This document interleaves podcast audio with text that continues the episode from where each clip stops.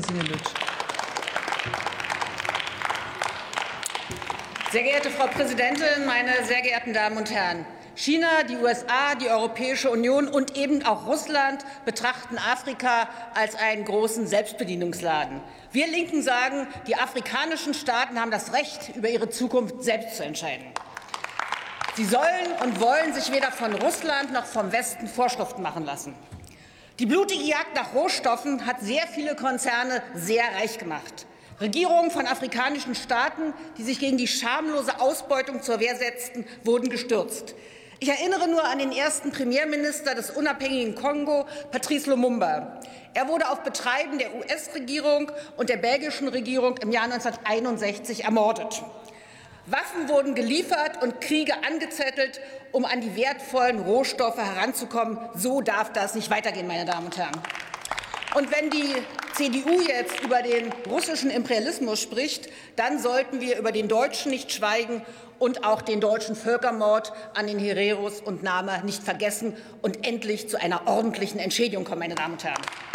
Die Afrika-Strategie der Bundesregierung hat den Titel, er ist ja genannt worden, gemeinsam mit Afrika die Zukunft gestalten.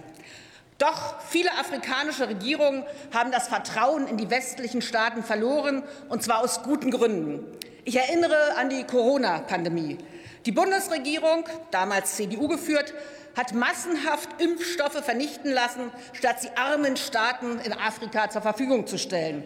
Sie wollte die Pharmakonzerne nicht verärgern und hat dafür den Tod von vielen Menschen in Afrika billigend in Kauf genommen. Das war zutiefst inhuman, meine Damen und Herren. Und wie oft haben wir hier im Bundestag die Freigabe der Patente gefordert? Die CDU hat das verhindert, und das ist immer noch schändlich, meine Damen und Herren. Und wie ist denn der Umgang mit den Geflüchteten aus Afrika, die über das Mittelmeer kommen? Sie ertrinken vor unseren Augen.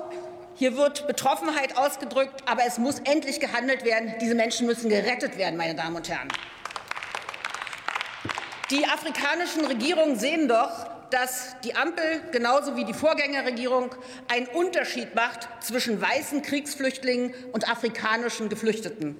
Das wird zu Recht als Rassismus wahrgenommen, und so wächst kein Vertrauen. Die Vergangenheit hat doch gezeigt, dass es den Deutschen in erster Linie um die Rohstoffe ging und weniger um die Menschen. Und darum müssen wir endlich aus der langen Geschichte lernen. Nur so kann Vertrauen wachsen, aber nicht mit der Idee, Afrika weiter auszubeuten. Das muss ein Ende haben. Wir müssen auf Augenhöhe zusammenarbeiten. Vielen Dank.